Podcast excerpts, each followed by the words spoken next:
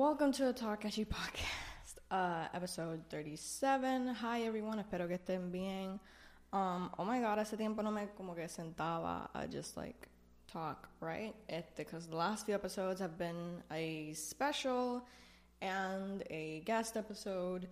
Uh, so here we are just talking, Merla, and today's topic is a little, uh, it's a little serious. So like, I just want to start it out with like, um, I don't know, just giving a life update I guess everything is pretty good. I've been really questioning about like my content and where I want to take it, but that's always me. Like I've I think for this whole year I've been like bringing that up at the, but still like I just really.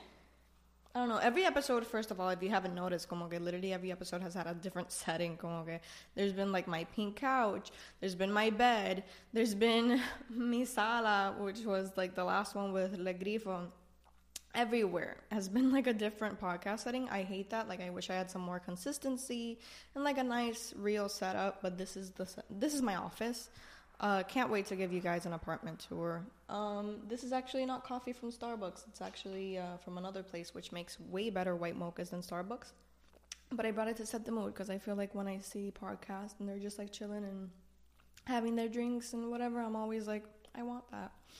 When you bring a, a, a you know, a topic that's as controversial maybe as this one, pues como que tienes que de verdad pichar qué cree la gente, porque you're just not gonna express yourself then. You're gonna think about like how people are gonna perceive it and not in the message that you want to bring. So, de verdad quiero um, dar este mensaje. Wow, okay, como si fuera una política or whatever. Quiero just like talk about this and not really think about how people are gonna take it because you know that's not the point. Well, it, it may be a little bit the point, but um, today I want to talk about uh, parasocial relationships, fake wokeism. Let's take that with a grain of salt because they were like it's not even fake wokeism. I don't even feel comfortable using the term woke I see like you know to try to not bash it, but like you'll see what I mean in a bit because it's mainly people that are not those oppressed groups uh, partaking in this. So, quiero discutir eso. Um, and just, I mean, that really is the gist of it. Just like online, blah. Um, I don't even know how to start this really because I am that nervous. Pero I guess I do want to start with um, two things. First of all, I quit Twitter. I don't know if that's like the subject of this episode, but I quit Twitter and it's been one of the best things I've done in a while. I still have my, uh, you know, the Takeshi Pod Twitter is still there because, you know, like content and stuff. I want to be active also on like what's going on in the world and whatnot, but uh, I'm not there as me and I'm not there like 24 7 like I used to be, which is great. I think we all need to quit some stuff. Twitter was something that I really needed to quit for a lot of reasons. Como que not only would I see some takes that just would want to make myself suffocate with uh, a candy wrapper bar. That sentence made no sense. But also, it they just like en mi primer episodio ever de Takashi, yo hablé de como que if something is cringy and problematic, call it out. But if something is just cringy, just mind your business. And I would see a lot of cringy stuff that wasn't problematic, so I'd just be like, I'm gonna walk away and not, you know. But why would I keep on reading these things? Why would I keep on making that a part of me? Like, you know, so salí. Uh, life has been way better since, trust me. It's not like, it's not everyone on Twitter, but it's like, you know, too many people on Twitter for me to just like stay. And second, I actually want to talk about, and I usually don't talk, I mean, I have in the past, pero I usually don't talk about YouTuber drama or whatever, even though I'm always like up to date with all the YouTuber drama. That frenemy shit, I don't know if anyone was like, I would watch frenemies every week. Sorry, that's that's embarrassing. You can leave the podcast right now. Um, but I would watch frenemies every week, so I watch all that go down and wow, like crazy shit. But anyway, um, there has been some other stuff though, which is like I doubt que muchos de ustedes sepan quién es, but uh, Creepshow Eh, era una YouTuber. You'll see why I say era. Um, she would make videos on a lot of topics, right? For example, like the whole Shane Dawson thing and all these other you know, other creators, como que literally, si algo pasaba problematic, but she would call it out and whatnot. And it that was kind of her thing to just uh, call other people out on their shit and whatever. Y se iba como que unas tangents bien largo and she would be so annoying just talking so much shit and it would be so bleh. Escucharla hablar baba and just like go on extreme tangents that she didn't have to was just kind of annoying. I would just watch her sometimes just to know what the fuck was up or like to, you know, have noise while I was editing. But I would find her very annoying. And it, I know that sounds kind of weird, but nada. The point is that recently, along with other extremely problematic shit about like her husband and stuff, um, recently she was found out to be, oh, esa es la cosa. She would also uh, hype other creators up a lot. A lot. Like publicly she would talk to these creators como que like you are a ray of sunshine. You are everything. You don't deserve to be like I así like i this will be very relevant cuando hable de what i want to talk about but if a person on the internet like this that you don't really know that well that you're just kind of like sharing a space online and whatnot um treats you this way and you don't know them this well run or at least like establish a boundary like hey i don't know you like that. Because i feel like too many people online son así como que like we are not besties i will get i'll repeat that probably in the future but just, i just wanted to say that it's so annoying cuando like gente que no conoces treat you that way and kind of cross that boundary without even realizing it anyway she would be like that. Con muchos creators publicly, she would hype them up. She would do this, she would do that. Like, she created alliances. Literally, being online in these spaces is really like being on Game of Thrones. Like a lot about uh, being on the internet is creating alliances when you share these types of creative or activist spaces. In my opinion, not even activist, just like a lot of these like spaces where certain things are discussed. Uh, I feel like it is a lot of alliances, a lot of like pat my back, I'll pat, I'll pat yours, like and it creates like this fake sense of like friendship when it's really not it's just online acquaintances online literally alliances like i said.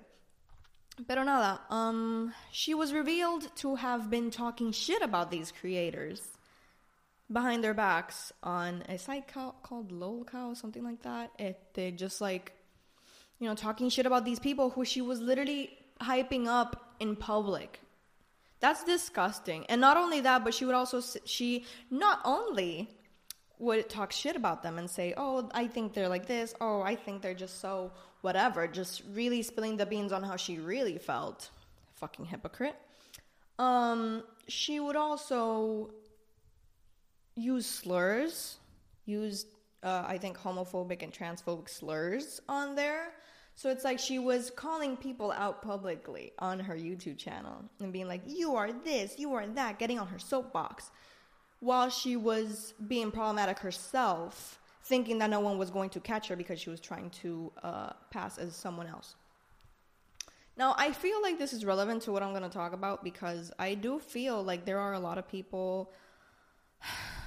I feel like there are a, little, a lot of people like this uh, en las redes en like los espacios que compartimos aquí en Puerto Rico como que like I know it's kind of weird, but I do feel like uh, people between the ages of 20 and 30, literally, or like not even 20 and 30, uh, let's say like 17, 30, uh, definitely we share like a kind of online space where we share a lot of the same values. I feel like this generation is also very, you know, pro human rights, pro you know, anti everything bad, which is great. And honestly, look, Twitter de verdad que fue, es un sitio donde yo he aprendido uh, a desaprender muchas cosas and honestly to, you know, form myself in my opinions about what's right and what's wrong in the world. And I think that's great. But it can also be a place, a space where a lot of fakeness comes through. I feel like okay, this is gonna sound that's the thing. I sound like a hater.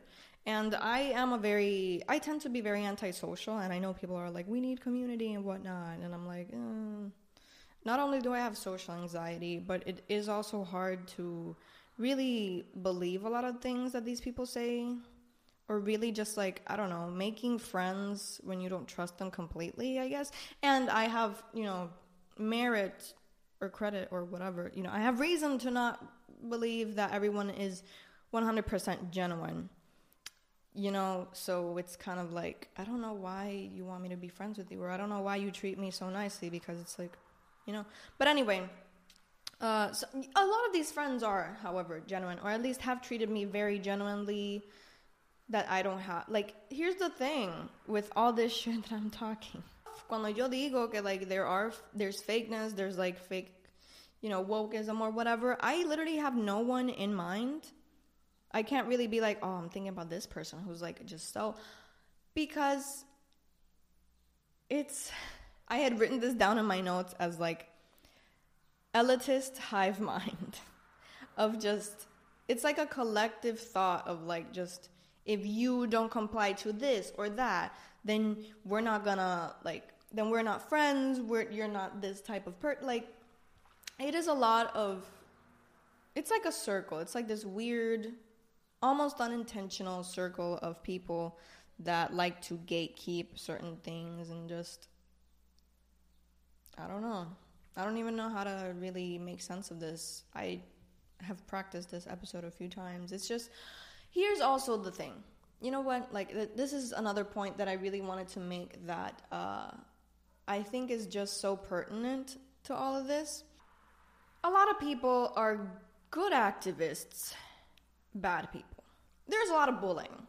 Like, treat people with empathy, bitch. Like, you know, kind of like that this is the only th- lane that I can really like assess, so I will. Um, I'm a feminist, and I just think that this is how society should treat women and all that stuff. Like, you know, I can say all that. Like, the fuck? Who's gonna tell me, a woman, how to tell men like how to fucking treat us? No one, cause like you can't do that to me. Like, as if as as like a man, you can't tell me how to talk shit about people. You know I don't know if you are getting my point, but uh huh. It's like if like online I'm doing all that stuff. I'm like, you know, men need to treat women with empathy. And men need to respect our spaces and all that stuff. And then in real life or just as a person, I'm like, oh, but this bitch is fat. Oh, but this bitch is like, you know, and then just kind of attacking all the other intersections and just being like a catty person, like treating minimum wage workers like shit and just being a shitty person. You know, not really applying your anti capitalist, anti racist, anti homophobia, uh, anti sexist, feminist things. Things? Values. um, you know, so like I there's just so many people that are like that. And it's like I don't know. I really hope that this doesn't get misinterpreted, but it is something that I just didn't like about the Twitter space. Not that, I mean, I feel like Twitter is a great space for like learning and stuff, but also like it's not that big on Instagram maybe. I don't know how the inter- you know, how like the crossover between Instagram and Twitter is, but uh I feel like I I don't know. I like the space more on Instagram, I guess. It's like the only other online space that I'm in. It's the only one because I'm not really on Facebook. I'm not on Twitter anymore.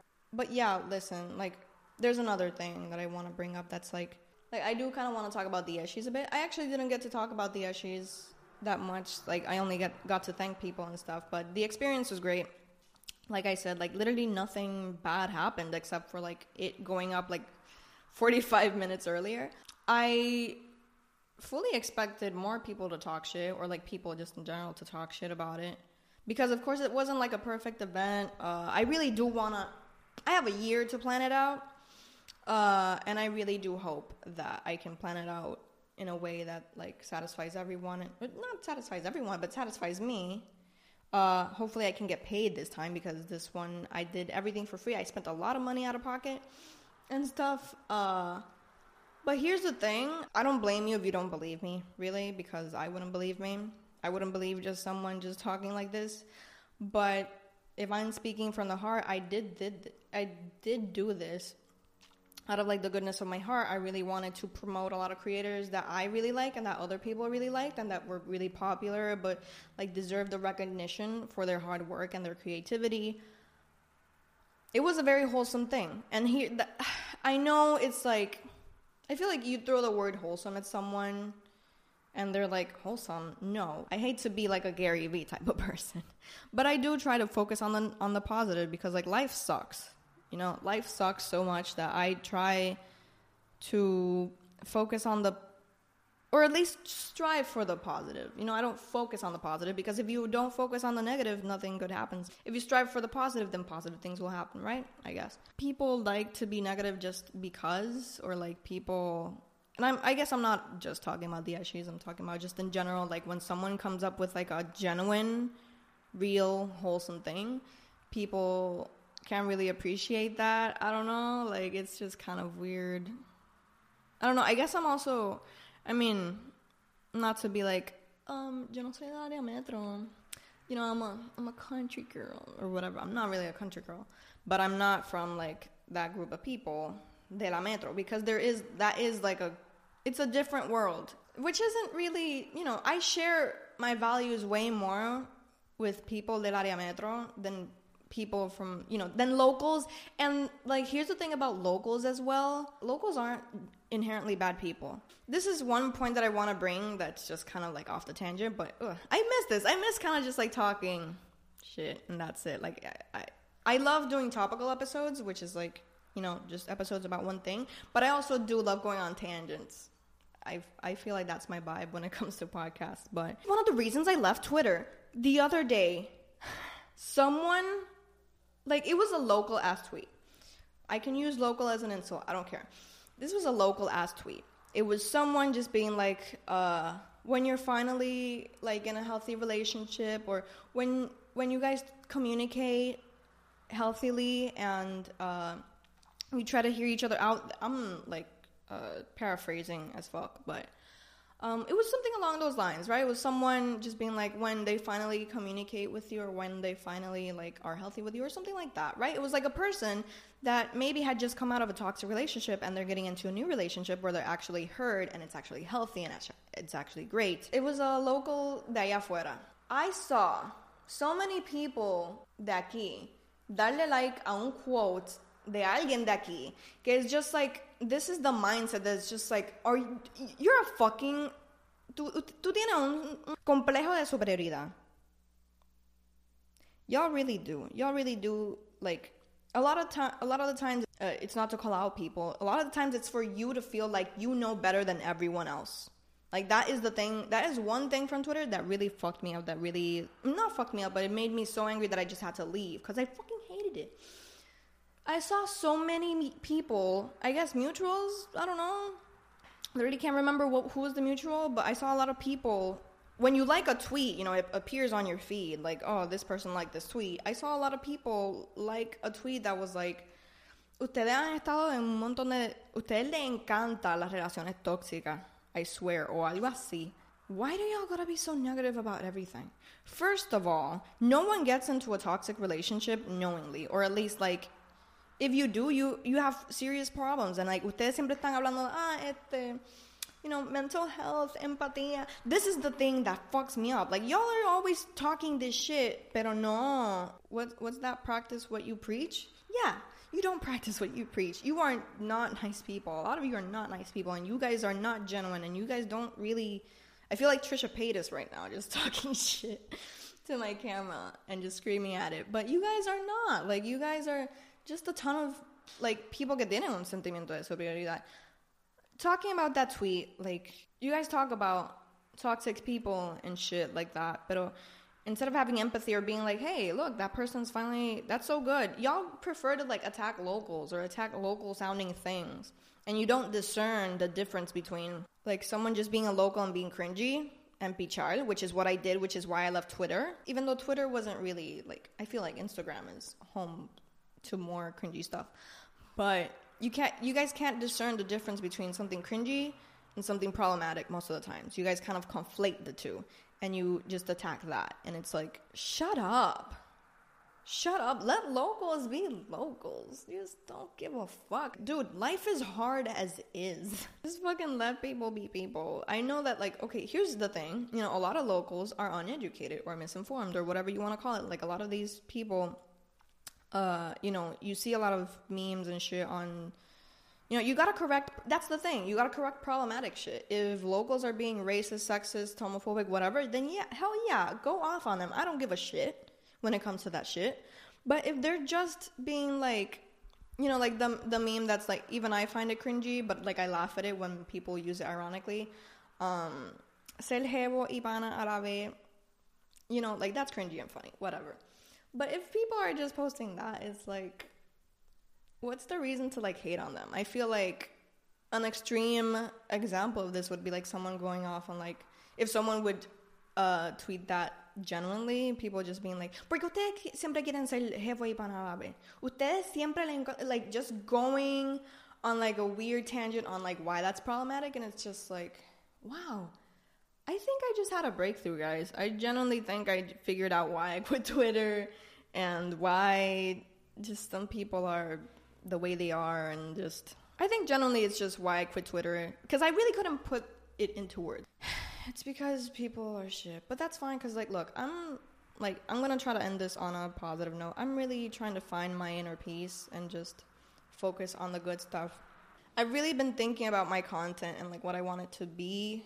Now that I moved, I've I've said this a billion times before. I've been saying this for almost a year. But now that I moved, like I feel like I can concentrate on being a little more free within like my work and also like my few responsibilities. But I really want to make it good and entertaining and profitable because like at the end of the day i really do want to make content mainly my thing right you know i really want to divide uh, my insta like my main instagram to be just like me personal fun stuff cute stuff mm, lightheaded i'm light lightheaded lighthearted uh just like fun, like nothing bad exists here type of shit. And I want this podcast, especially the Instagram, because like if you haven't been if you haven't been following the Instagram for this podcast, you should because uh, I'm very opinionated on there, and I really, you know, I like to do these soapboxy things on there, on the Instagram, not so much on the Twitter anymore, um, and on the podcast here on YouTube and on all the platforms, but um yeah, that's kind of what I want to do. I want to use this as like my outlet for talking and expressing my opinions on stuff like that and uh, my Instagram and my like main art stuff content uh, to be just like more me, more you know, cuz that's the thing. Like we are all people. Aren't we all? Um we you know, there is this side of me that wants to like express ideas and express shit but there's also this side of me that's just like I don't want to be so focused on that. I just want to live life and stuff. So that was a weird ending, but I hope you guys liked this episode. Uh I would love to have more motivation, I guess, motivation, discipline, time, whatever you want to call it, to um, upload more episodes like this. Maybe make more episodes like this. Maybe make more content like this, uh, because I look so good today. It's a nice Sunday. Uh, Pride is already over. How sad. Hope you guys liked all the Pride content on the Instagram. Hope you liked this episode. Thank you for watching. Uh, and I will see you guys cuando me dé la gana next time.